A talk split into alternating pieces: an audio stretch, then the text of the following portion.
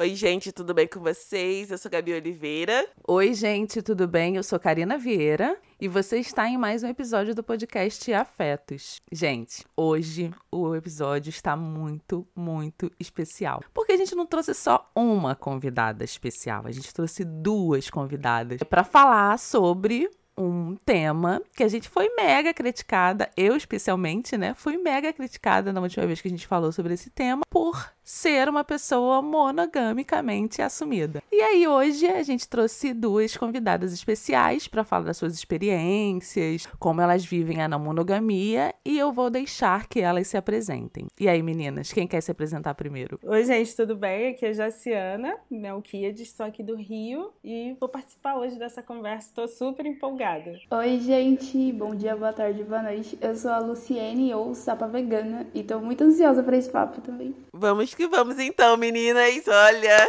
eu tô. Eu acho que eu também tô ansiosa, assim, tô um pouco nervosa. que da outra vez deu assim, deu algumas questões. Talvez a principal problemática do outro episódio foi que a Karina, talvez eu também em algum momento tenha falado sobre escolha, sobre cada um pode escolher, só que a gente sabe que numa sociedade que é desenhada, né, pra gente seguir alguns moldes, nem sempre pensar em novas possibilidades de relações está no campo da escolha em si. Normalmente a gente vai só seguindo o fluxo que outras pessoas já fazem, né? A maioria das pessoas. E eu quero entender de vocês como assim vocês se abriram para a ideia da não monogamia. Antes das meninas responderem, deixa eu só fazer uma introdução aqui. É porque da outra vez que nós fizemos, eu indico quem não escutou o primeiro episódio, episódio 54, monogamia versus não monogamia, eu faço uma introdução da fala da Dandara Alemão num vídeo que a gente viu da Flor e do Manu, que a Dandara vem explicando como é o movimento monogâmico. Existe sim uma toda uma explicação teórica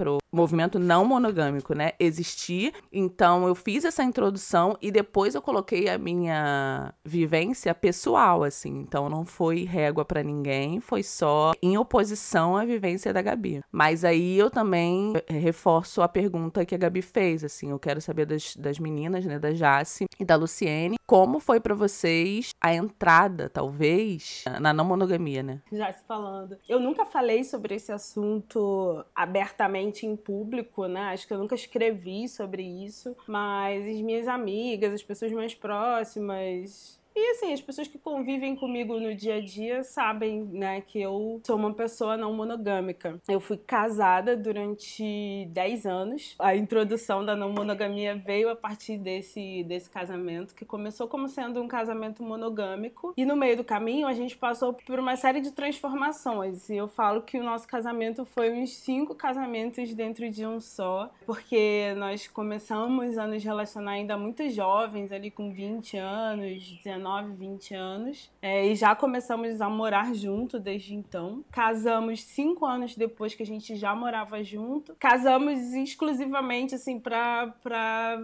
ter um filho, sabe? A gente queria muito ter um bebê. Já até nesses primeiros cinco anos de casamento, a gente já viveu aí umas três relações diferentes, né? Um namoro, morar junto. E a gente sempre conversou muito sobre como que era possível a gente manter o respeito, né, interno, assim, como como que a gente conseguia manter a nossa relação sempre saudável e a conversa sempre foi o ponto principal. E a não monogamia, ela surgiu não com esse nome pra gente, mas surgiu como um momento da nossa vida em que a gente sentiu que queria muito viver outras relações né? É, mas que isso não queria dizer que a gente não se amava ou que não queria mais ficar um com o outro. Não foi sem conflito que a não monogamia entrou, não foi sem alguns desconfortos iniciais, né? Porque a gente aprende desde sempre que a gente precisa ter um relacionamento monogâmico e amar e gostar de conversar e gostar de transar sempre com a mesma pessoa. Então, quando você tenta desmontar esse pensamento dentro de um casal que, que já começou começou uma relação monogamicamente é realmente mais conflituoso, mas no meio do caminho a gente foi aprendendo muito sobre respeitar a individualidade e a integralidade do outro, né? E principalmente, acho que a parte mais difícil foi a gente desfazer a questão da, da posse. A não monogamia, ela, ela entrou na minha vida dentro de um casamento que durou 10 anos, mas de relação inteira foram 15 anos. Tive mais cinco relações aí dentro dela é, e ela me ajudou muito a entender é, e experimentar as possibilidades de, de relação e amor com uma mesma pessoa e me ensinou muito a respeitar a individualidade dessa pessoa, entender que o fato dele querer, por exemplo, se relacionar com outras pessoas não significava obrigatoriamente que ele não me amava. Então, assim, acho que a gente vai ter um tempão aí para conversar sobre isso, porque parece muito confuso, assim, mas acho que conversando dá para entender como é que eu penso sobre isso. Mas a não monogamia, ela para mim funciona. Se tivesse um nome diferente, eu gostaria de usar, mas ela é exatamente a, a recusa do que a monogamia traz pra gente de forma compulsória, né? Que é a posse, essa exclusividade compulsória, a incapacidade que a gente parece que tem de poder se relacionar com outras pessoas em todos os níveis, não só amorosamente, mas quando você tá num relacionamento monogâmico, parece que você não pode nem ter amigos, sabe? Tem gente que tem esse tipo de relação que eu considero até um pouco complicada. Enfim, a não monogamia para mim é a possibilidade de poder dizer todas as coisas para pessoa que esteja se relacionando comigo e todas as coisas serem uma possibilidade de um diálogo. Eu comecei a pensar, mas bem por cima, assim. Não monogamia quando eu estava numa união estável, mas era uma relação monogâmica. E aí, quando essa relação acabou, em 2018, aí eu comecei a viver a monogamia. E tentei alguns relacionamentos abertos. Depois fui conhecendo outras possibilidades, mas foi algo que eu acabei fazendo sozinha, assim. Cada relação ia construindo alguma coisa. Diferente da, da Jaci, não foi estar com uma pessoa e construir com ela. Assim, eu tenho construído agora relações, mas cada uma à sua maneira. É, eu também tô um pouco nessa vibe, assim. Já aconteceu, mas ainda tá mais na minha cabeça do que na prática. Por isso que a gente também trouxe, é, quis ampliar mais, assim, essa conversa. Inclusive, é, Lu, quando eu conversei com a Karina da gente fazer um segundo episódio, eu falei, ah, porque a Jace, a Karina perguntou, ela é uma mulher heterossexual. E eu lembro que no outro episódio, muita gente falou também sobre essa visão da não monogamia olhada por mulheres heterossexuais, né, que convivem muitas vezes com a questão de, de violência de gênero, né? Os homens já têm essa coisa. Então a nossa, a nossa conversa sobre não monogamia às vezes acaba sendo muito desse lugar de homens sugerem isso para trair, ou homens é, sugerem isso para continuar desrespeitando mulheres. E aí eu queria entender como você, que é uma mulher sapatão, porque o sapa vegano vem disso, não é? Como você entende essas relações entre mulheres, né? Porque eu sei que relações humanas, no geral, elas são complexas e difíceis. E aqui a gente não tá falando que a não monogamia tira essa complexidade, porque a gente entra em outras complexidades. Mas como é que é, assim? Como você se percebe sendo uma mulher sapatão, buscando relações não monogâmicas? Sapatão e preta, né?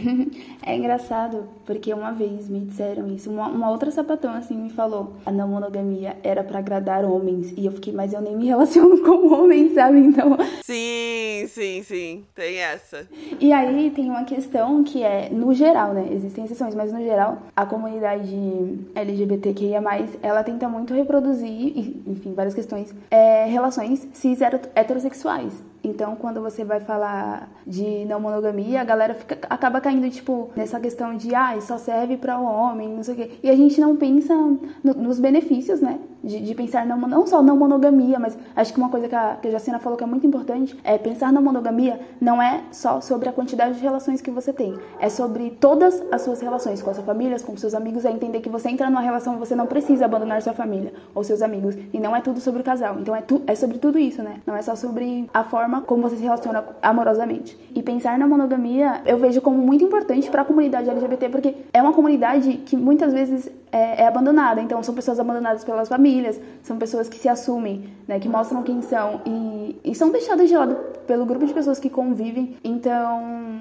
eu vejo como um, um, grande benefício, assim, pensar na monogamia para além dessas relações. Ainda que você queira ter relações exclusivas, é importante entender que o modelo em que foi criado, é a monogamia, para quem ela foi pensada foi para privilegiar determinadas pessoas e nós não somos essas pessoas. Então é importante a gente pensar novas formas de viver. Eu vejo muito benéfico assim para minha vida. Hoje todas as minhas relações com mulheres, independente se é amizade, se é, enfim, o nome que as pessoas vão dar, eu chamo todas as mulheres que estão na minha vida de minhas companheiras. E é muito doido como começar a pensar assim e parar de colocar essas pessoas em caixinhas me fez começar a viver em comunidade. Então, não existe essa de, ah, essa daqui eu me relaciono amorosamente, eu beijo e tudo mais. Então, ela vou tratar ela de um jeito e minha amiga de outro. Eu vou tentando. Claro que existem várias questões, né? Gente vive numa sociedade racista, lesbofóbica e tudo mais. Então, muitas coisas para lidar, não é algo simples de fazer. São processos. Foi um grande avanço, assim, para mim.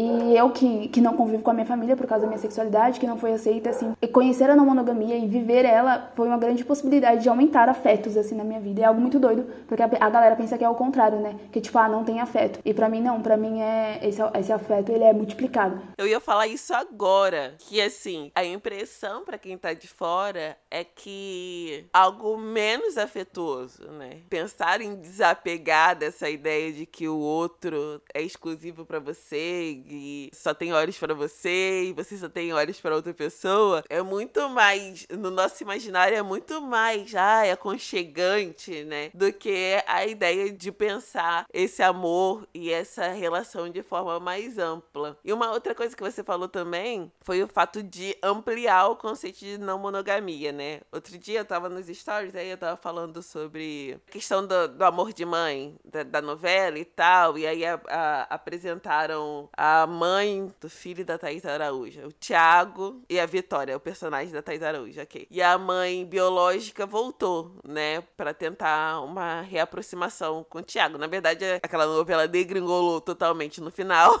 Vamos combinar.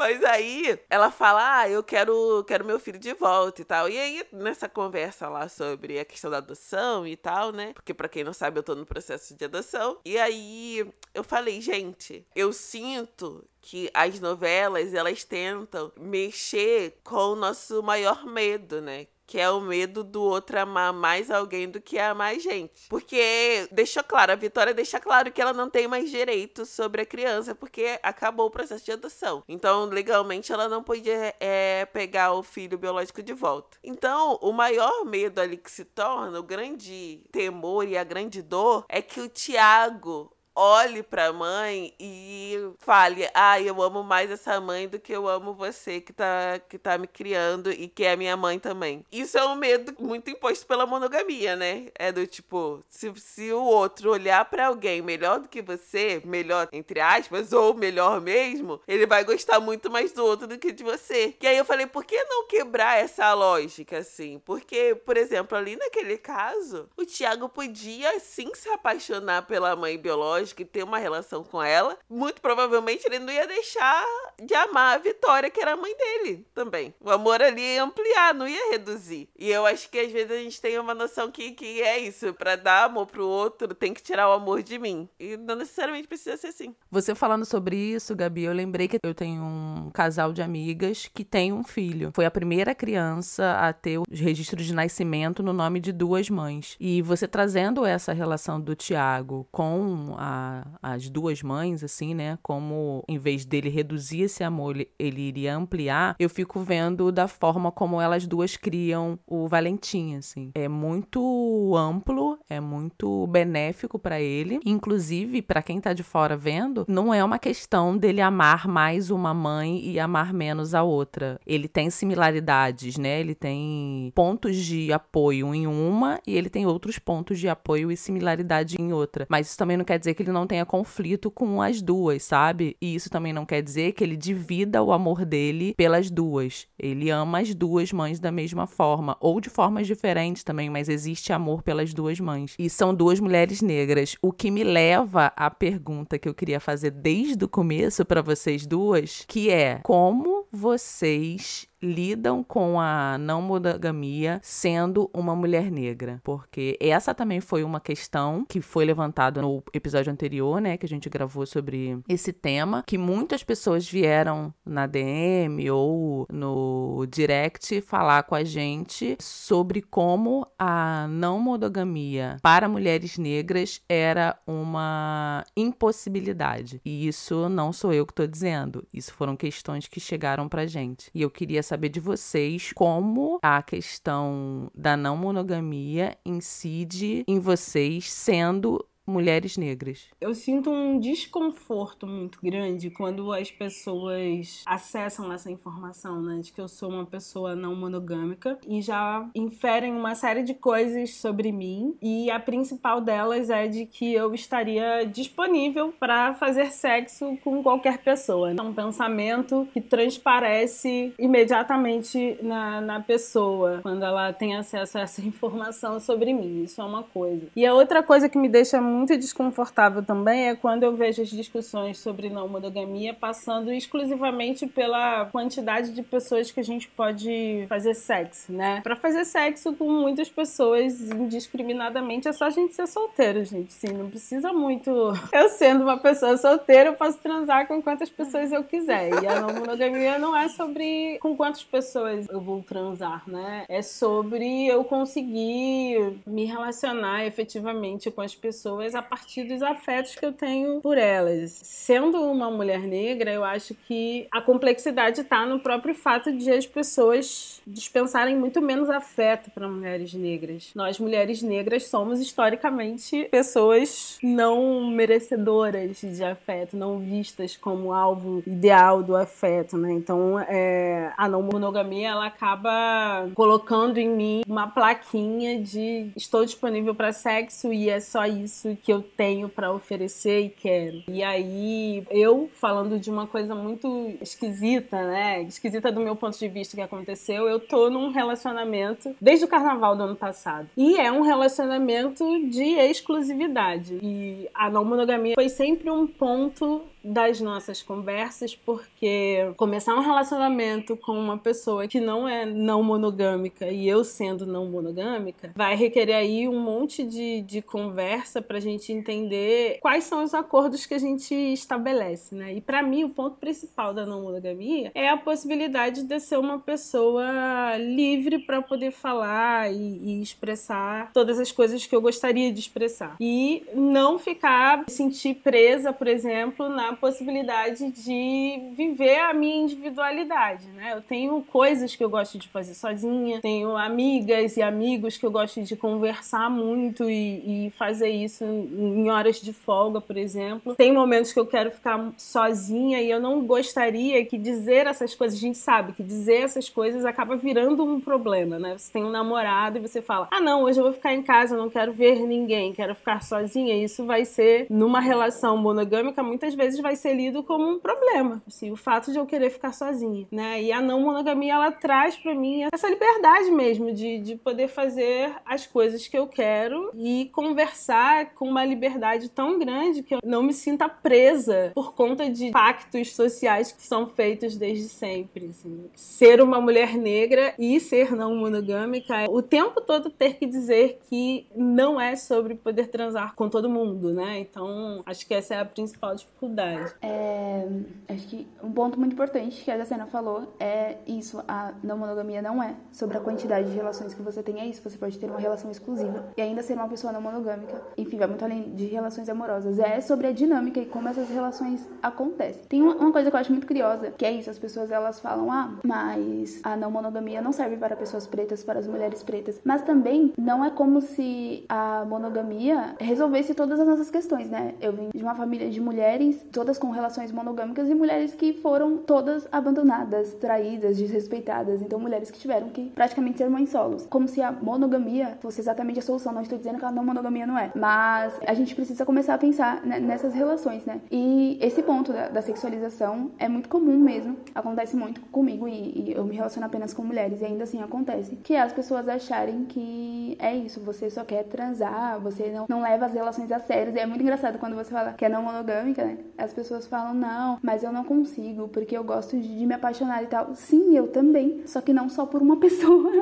Enfim, e vira muito essa questão de. Parece que para as pessoas, as relações que você tem não são verdadeiras. Tipo, é só até você conhecer o seu amor de verdade. É tipo, como para mim, algumas pessoas pensam: não, mas você só é sapatão porque você não conheceu o homem de verdade. Ou você só é não monogâmica porque você não se apaixona de verdade. Sim, eu me apaixonei por umas quatro pessoas, mas me apaixonei. Então, essas grandes problemáticas que eu vejo é a gente parar de achar que um modelo ou outro vai suprir todas as necessidades. Tudo tem, tem que ser muito conversado, construído em comunidade, tudo tem que ser pensado. E também parar de achar que é sobre sexo, porque não é só sobre sexo, é muito além de sexo sexo. Inclusive, como a Gabi falou, é sobre a criação dos filhos. Nossa, Karina, tem alguma coisa pra falar? Oi? Se eu tenho, tenho. Mais algumas perguntas vai, aqui. Vai, vai, vai, vai que é tua. muitas questões, gente, muitas questões. Eu queria saber de você, Luciene, e de você, Jace, como vocês lidam com a questão da insegurança, se vocês são pessoas inseguras ou se eram pessoas inseguras e agora são pessoas mais seguras dentro dessa construção da não monogamia, entendendo como vocês estão pautando o tempo inteiro que não monogamia não é falando de relações é, sexuais, mas são de relações de afeto, qualquer ela que seja, e como vocês lidam com ciúme. Tanto ciúme seu, se você já foi uma pessoa ciumenta, como ciúme da pessoa com a qual você está se relacionando. Ou com o ciúme das pessoas com as quais vocês estão se relacionando. Ai, gente, olha, eu sou uma pessoa escorpiana. Eu era extremamente ciumenta, sim. Muito ciumenta, muito ciumenta. Enlouquecidamente ciumenta no início lá. Lá em 2005, assim, eu tô com 37, né? Então, assim, foi muito tombo até chegar aqui. É, eu era muito ciumenta, muito insegura. É, a minha vida girava em torno de ter um relacionamento. Eu acho que nós mulheres somos muito criadas para que a nossa vida gire em torno de ter um relacionamento feliz, saudável, com filhos, cachorros, né? Assim, e uma casinha no campo. Assim, é muito, muito bizarro é, quando a gente se dá conta de que não dá para atender a essa expectativa das pessoas, né? E aí, quando eu percebi que não dava para dar conta dessas expectativas e que eu já tava louca de ciúme, a pessoa não podia respirar nem olhar para o lado, foi que eu comecei a sofrer e me sentir insuficiente e entrei num processo muito grande de insegurança, né? De medo mesmo. E isso refletia muito na minha vida, assim, muito nas coisas que eu conseguia fazer, nas coisas que eu conseguia pensar. Não conseguia sair sozinha, eu tinha medo de sair sozinha. Então, assim, era um grande descompasso, né? Um grande descontrole de ter uma vida focada exclusivamente nos relacionamentos. E aí, pensar uma existência não monogâmica trouxe para mim um leque de possibilidades. Primeiro que eu consegui olhar por tanto de coisa que me compunha, né? Eu não sou só a pessoa que se relaciona, eu sou a pessoa que trabalha, eu sou a pessoa que gosta de ouvir música, que dança, que, enfim, tem uma série de, de outras atividades que gosta de fazer e que me fazem tão feliz quanto ter um relacionamento. Sair para correr é uma coisa que me faz extremamente bem e é um tempo que eu preciso usar na minha vida e que vai concorrer com o fato de eu ter ou não um relacionamento, sabe? Assim, então, olhar minha vida e perceber todas as áreas que eu preciso dar conta para eu me sentir uma pessoa bem, plena, feliz, foi importante para eu começar a desfazer essa insegurança. E tem uma coisa que eu fico pensando muito, e vocês falaram aí do amor, amor, da novela do amor de mãe, o medo de não ser amada, essa é uma insegurança muito grande, porque se tudo que você faz é se relacionar com alguém e de repente você perde esse relacionamento, você não tem mais nada, né? Se sua vida é ancorada em ter um relacionamento e esse relacionamento corresponder a todas as suas expectativas de felicidade, se você perde esse relacionamento, acabou a sua vida. E foi exatamente assim que eu me senti quando percebi que o meu relacionamento não estava bom, né? Eu falei, gente, acabou agora, né? O que eu vou fazer da minha vida? Não vou ter nada mais. E a não monogamia me trouxe essa possibilidade de olhar para para mim, né? De olhar para as coisas que eu gosto de fazer, de olhar para as coisas que tanto quanto um relacionamento me fazem bem. Então, de estudar, correr na praia são coisas que me fazem muito bem. E eu precisei aprender a gostar de todas essas coisas e precisei aprender também a descentralizar mesmo essa minha forma de, de existir. E aí, isso inclusive impactou na forma como eu me relaciono, se eu sinto ou não ciúmes. É óbvio que eu ainda sinto ciúmes, mas ele já não me enlouquece, né? Porque eu fico pensando, eu sinto ciúmes, óbvio que sinto, essa pessoa é bonita, eu me interesso por essa pessoa, eu não sou uma pessoa que tem mau gosto. Então, obviamente, outras pessoas também vão se interessar por essa pessoa. e, assim, lide com isso, sabe? Lide com isso. E lidar com o fato de a pessoa ser um indivíduo, assim, que, que tem também vontades e desejos da mesma forma que eu tenho. Mas eu só consegui controlar o meu ciúme quando eu entendi que eu precisava me preencher de todas as coisas que me faziam falta. Que não era alguém que ia me dar isso, era eu que ia precisar fazer isso. Comer uma coisa gostosa, fazer meu skincare gostosão em casa sozinha. Ficar sozinha e achar bom, sabe? Foi um processo que eu aprendi dentro desse olhar não monogâmico aí pro mundo. Gente, eu falo muito, socorro, vocês me cortem. Não, não, o podcast é pra Nada isso mesmo. O pessoal reclama que o episódio é pequeno, a gente tá aqui pra falar. Nada de cortar. Assim como a Jaciana, eu sou escorpiana também. Não sou escorpiana, eu tenho seis escorpiões no mapa. Então, assim, ciúmes é uma questão complicada. A questão é, quando você decide viver a não monogamia, o ciúmes ele não vai sumir. E também é importante pensar que ciúmes é uma palavra guarda-chuva. Então, ok, você sentiu ciúmes, é importante você entender por que você sente ciúmes. Eu, por exemplo, tenho questões de abandono, e aí já veio coisas da minha família, enfim, e coisas que eu trato na terapia. Questões de segurança, sim, sou muito insegura, muito insegura mesmo, para tudo. enfim, coisas que eu preciso lidar. E aí você vai entendendo o que ela falou, assim, que você começa a se cuidar, né? Começa a se cuidar na terapia, começa, às vezes, a, a estudar na monogamia, estudar questões de autoestima. Você começa a se entender e você começa a entender que você precisa dos seus momentos. Você tem um momento que você precisa estar só, que você gosta de fazer alguma coisa sozinha, que não necessariamente você vai querer fazer com aquela pessoa, assim como, sei lá, você não quer ir no show com um amigo X, você quer ir numa, com um amigo Y, enfim. E aí você começa a entender, as outras pessoas também precisam disso. Então, conforme você vai respeitando seu espaço, você aprende a respeitar o espaço do outro. É uma questão muito importante para mim. O, o, momento em que eu sinto ciúmes é pensar, ok, ciúmes, mas o que exatamente isso? Ah, eu tô triste porque essa pessoa está contra a pessoa. Ah, mas por que você está triste? Você também não está contra a pessoa? Beleza. Ah, mas e se essa pessoa começar a gostar mais daquela pessoa do que de mim e me abandonar? Beleza. Você também não gosta de outras pessoas? E isso fez você abandonar outra pessoa? Não. Então por que isso faz sentido? Entende? É começar a entender o seu próprio pensamento e trabalhar isso. Para mim é o que tem sido essencial, assim. Tipo, ainda sinto ciúmes, mas não é algo de, ah, vou cobrar o outro e vou atrapalhar a liberdade do outro. Não. É vou me entender e vou trabalhar isso e conversar com o outro também para ver o que a gente pode ajustar. E ajustar não no sentido de impedir a pessoa de ver a vida dela, ajustar no sentido de demonstrar o que tá te incomodando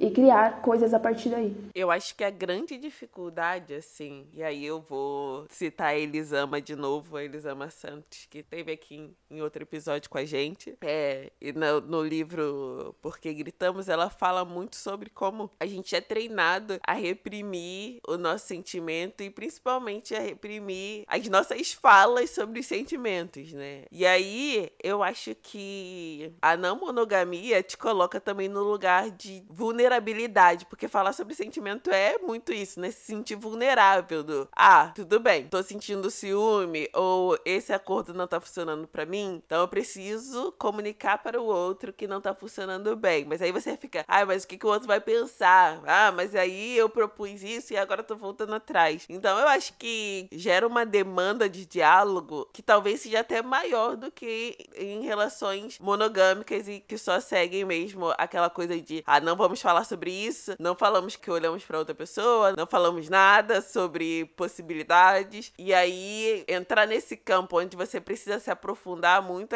às vezes é difícil, né? Dá um medo. Sim, dá medo mesmo. Eu tava conversando sobre isso ontem, sobre às vezes você acha que você está preparado para determinadas situações, mas a situação acontece e você não estava, isso te afeta e às vezes você não consegue contar isso pro outro, né? Porque é isso, estar vulnerável e o que o outro vai pensar e sei lá, a pessoa vai falar que achava que funcionava só para mim, para ela não funciona, enfim, muitos medos, mas é importante demais criar esse diálogo e sim vai demandar muito e talvez muito mais do que em relações que já tem tudo pré-estabelecidas, né? Ficar assim, namorar assim, não vai assim. É assim que você tem que agir, ponto final. Na não monogamia não tem isso, é tudo muito conversado. E aprender a conversar também é um processo, né? Tipo, eu estou nesse processo e às vezes é muito difícil expressar, mas aí você vai tentando. Uma das conversas que eu tinha sempre era sobre isso, né? Sobre a, a, a necessidade de sempre ter muitas conversas muito longas. E a conclusão que a gente chegava era sempre essa. Bom, não tem manual, né? A gente está construindo aí ao longo do, relacionamento. Então é isso, tem que conversar. Infelizmente, a gente não é mesmo treinado, a gente não aprende a dizer as coisas com naturalidade. E depois de acho que sete, oito anos é, vivendo desse jeito, né? Pens me pensando uma pessoa não monogâmica, dizer as coisas se tornou mais fácil, assim. Claro que eu às vezes uso um filtro ali do, do como dizer e tudo mais, mas tem uma coisa que aconteceu comigo que é exatamente o filtro do que eu sinto, por exemplo, como violência na minha direção, ele tá cada vez mais, mais, mais fino, assim, cada vez mais difícil eu, eu deixar passar alguma coisa, né? Porque eu vou aprendendo a me respeitar tão absurdamente que qualquer ação que venha no sentido de, de, de respeitar a minha minha individualidade vira de fato uma questão para mim, assim, isso é, é, fato. E eu não deixo as coisas virarem uma, um problema super grande porque eu não falei, né? Eu, eu falo quando acontece, que é para também esperar chegar a virar um, um incômodo tão grande que seja uma briga, né? Então é isso, é um diálogo sempre, todo dia. E me dou o direito de não sentir medo hoje, de falar sobre nada, assim, falo absolutamente sobre tudo. É, minha gente. É, minha gente.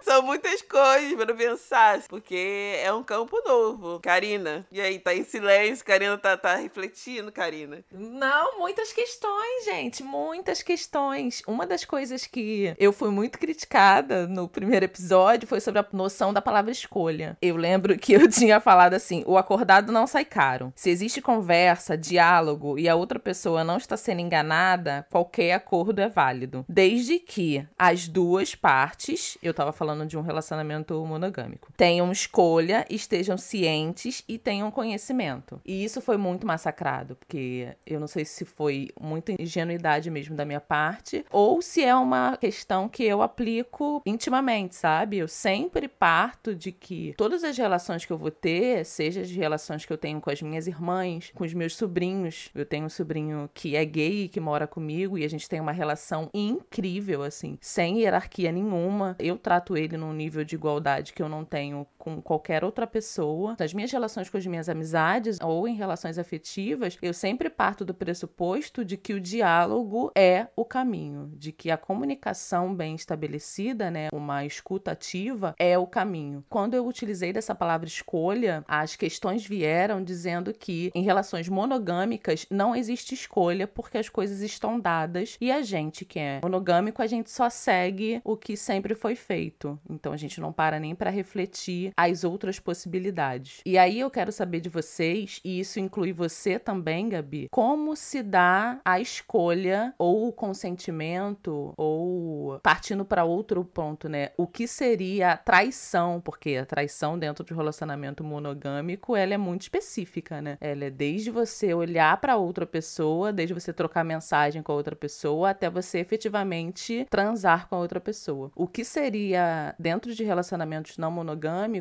a escolha, a aceitação, talvez, e o que seria traição dentro de um relacionamento não monogâmico. Isso serve para vocês três, tá? Eu quero saber de vocês três. Foi falando e foi fazendo a pergunta e, assim, gente, eu não sou estudiosa de, de não monogamia. Eu sou uma pessoa que vive e pensa muito sobre como existir é, da forma mais respeitosa e recebendo o respeito possível, né? E aí você está falando de traição e quase não fez sentido para mim hoje pensar em traição como uma questão. Quase não alcanço o que que é traição, porque quando eu penso que o que não foi acordado é que vira um problema, pode ser qualquer coisa, né? É, pode ser qualquer coisa, pode ser a pessoa faltar um, um, um, compromisso que tem com você porque, enfim, esqueceu, dormiu demais, né? Isso pode ser um problema maior do que essa pessoa, às vezes, porque conversou, disse, ou, enfim, tá dentro do acordo, saiu com outra pessoa. Traição é uma, é uma palavra que meio que vai parando de, de fazer sentido, veio parando de fazer sentido na minha cabeça, que a não monogamia para mim é sobre diálogo aberto e exposição mesmo de, de,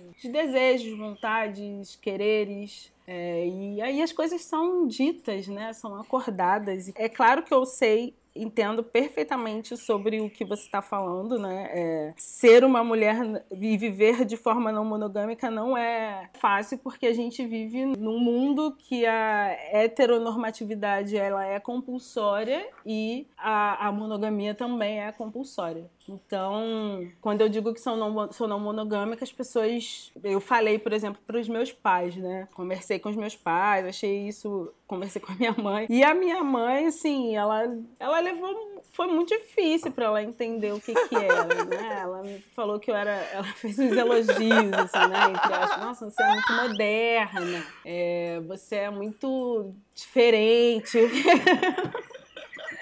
ela não sabia o que dizer, porque e o meu pai, assim, meu pai, o meu pai disse: "Caramba, você, meu Deus, você é tipo um filho, né?". E eu fiquei assim, gente, que é isso, né? Na cabeça deles eu tava me comportando como um homem hétero se comporta normalmente. Então eu, eu era estranha, eu sou estranha, né? Eu sou esquisita. Como assim você é livre desse jeito, né? Você transa com quem você quiser, ou é, você trai que hora. E, e eu tentando explicar que não é isso, que não é traição. Enfim, traição não faz muito sentido, mas é, na minha cabeça, mas é meio que isso, né? Parece que é um salvo-conduto para você trair as pessoas quando.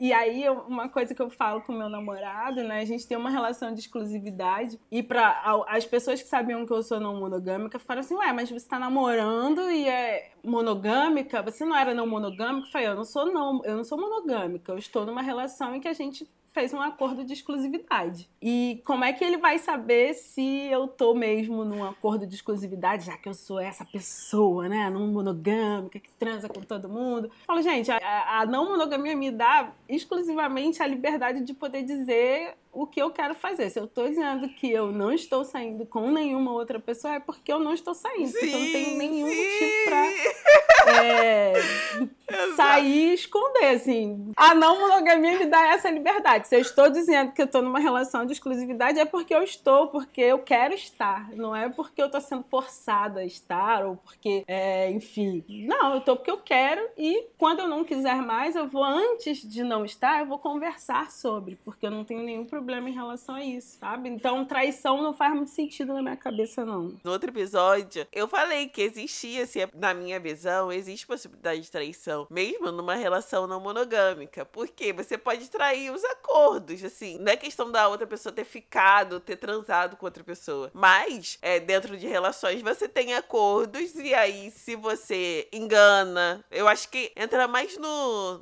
no campo da, da mentira, do engano. Se o outro outro trata assim com você, de certa forma ele tá te traindo, entende? Não pela relação com o outro, com física e etc. Mas por, por aquele jogo que a gente não quer, que eu particularmente quero combater, assim. Eu não acho que existe a necessidade. Para mim, se você tá afim de ficar com outra pessoa, é mais fácil você chegar e falar: caraca, eu tô afim de ficar com outra pessoa. E não necessariamente isso precisa mudar a estrutura de relação que você tem ali com aquela, com aquela pessoa ali de estar tá namorando, de estar tá casado. E uma outra coisa que eu acho que que, me fez pensar na possibilidade, como a Karina per perguntou e tal, foi a ideia de posse me incomoda. A ideia de ser do outro e o outro ser meu. Isso, de certa forma, assim, me causa um, um, pouco de. Ei, eu não quero ser de ninguém, assim. Eu quero estar com alguém. Agora, ser da pessoa, isso foi o primeiro pensamento que eu falei, ah, ah, se for pra ser assim, eu não quero, não. Assim, não é essa, não é essa minha vibe. Prefiro ser minha e estar com alguém. E aí, depois a gente vai, né, buscando mais informações e entendendo as possibilidades que a gente tem. Vai, Lu. Até, acho que o começo do ano passado, a questão de traição fazia sentido para mim. Mas quando eu pensava em não monogamia como relacionamentos abertos, e na verdade existem muitas formas de não monogamia, né? E para que eu vivo hoje, traição é algo que não faz sentido, assim, sentido algum. Então, minhas companheiras são apaixonadas por outras pessoas também, tem outras relações, tem outras crushes e, sei lá, não é algo que faz diferença para mim. Também tem a questão do acordo, né? Muitas relações não monogâmicas não têm acordos, na verdade. Então, é isso. Traição não, não faz sentido para mim. Eu quero chegar nesse nível. Acho que eu não vou chegar, não, mas. Fica aí pro universo.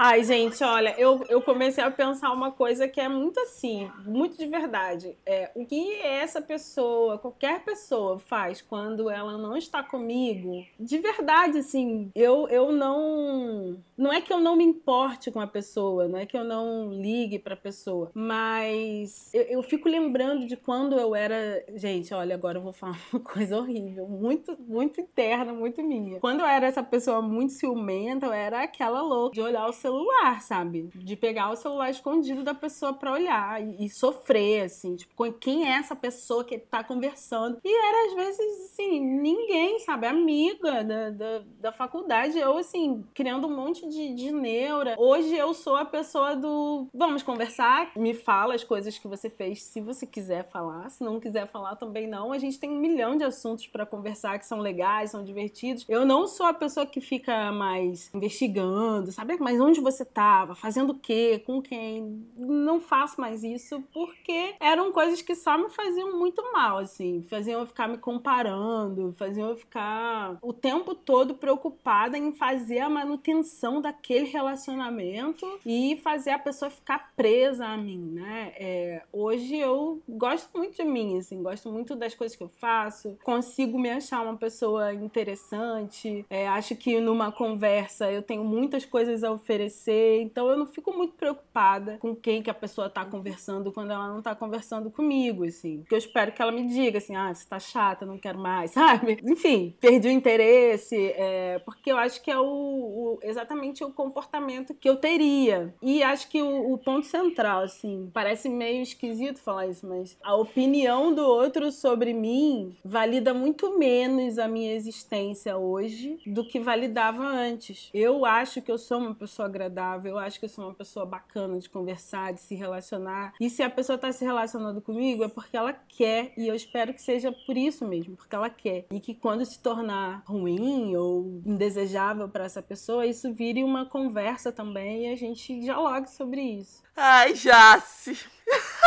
Joga na nossa cara esse, esse processo.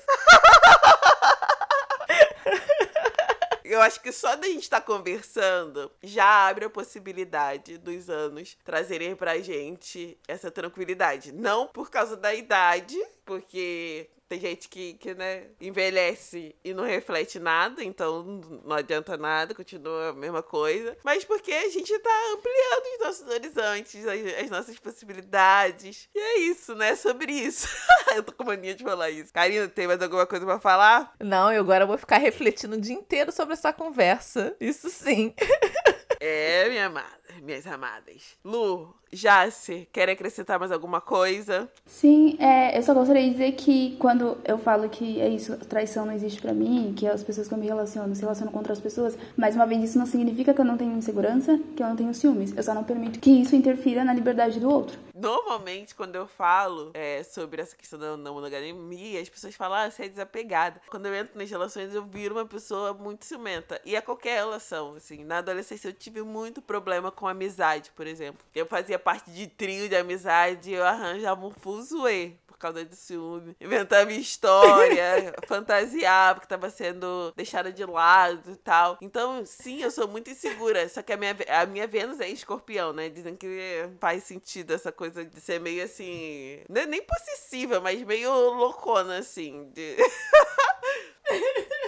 nas relações. E aí, quando eu falo sobre a possibilidade da, da monogamia e tal, é, as pessoas acham que, ah, não, mas como que vai fazer com ciúme? Eu falo, eu vou ter que fazer com ciúme como eu faço em todas as minhas relações. Eu tenho amigas que até hoje, hoje menos, mas eu sentia muito ciúme. Muito ciúme, muito, muito, muito. Mas eu parei de despejar isso em cima das outras pessoas e refletir sobre o porquê eu tava sentindo ciúme. Porque quem é ciumento sabe, a gente inventa história na nossa cabeça. Do tipo assim, não me atendeu, porque obviamente estava falando com fulano de tal. tipo assim, a pessoa tá deitada na cama, tá dormindo. Você inventa na sua cabeça histórias. E aí eu aprendi a lidar, assim. Quando eu fui ficando mais velha, eu falei, cara, não tem jeito, eu vou destruir todas as relações se eu continuar. E eu penso que nas relações amorosas eu preciso lidar dessa forma também. É algo meu, é algo que eu preciso cuidar e entender por que eu estou me sentindo tão insegura ao ponto de fantasiar ou ao ponto de aquilo me fazer tão mal, sabe? Então, é isso, gente. A gente precisa se autoanalisar muitas vezes, porque às vezes o problema não tá só no outro, né?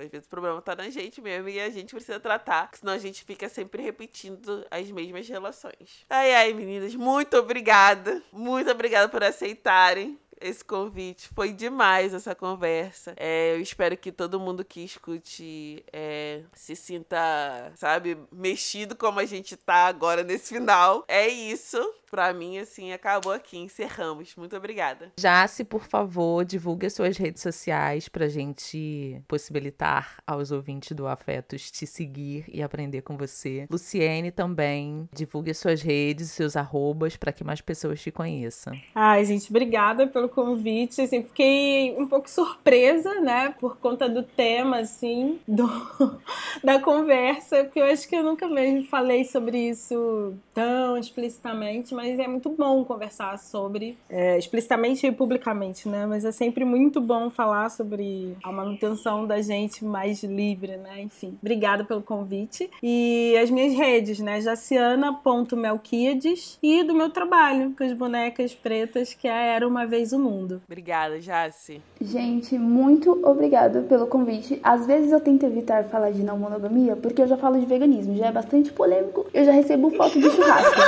E aí, eu já tenho que lidar com as fotos de bacon e tudo mais. E aí eu evito falar de não monogamia porque os monogâmicos acham que eu estou falando das relações deles. E não é sobre isso, mas enfim, foi muito bom falar com vocês. E eu fico muito feliz de poder falar isso com pessoas pretas, porque a galera acha que é algo distante da nossa realidade. E é o que muitos de nós vivem, então a gente precisa falar. Então, muito obrigada. E eu estou nas redes como Sapa Vegana, Sapa de sapatão, não de sapo, tá bom?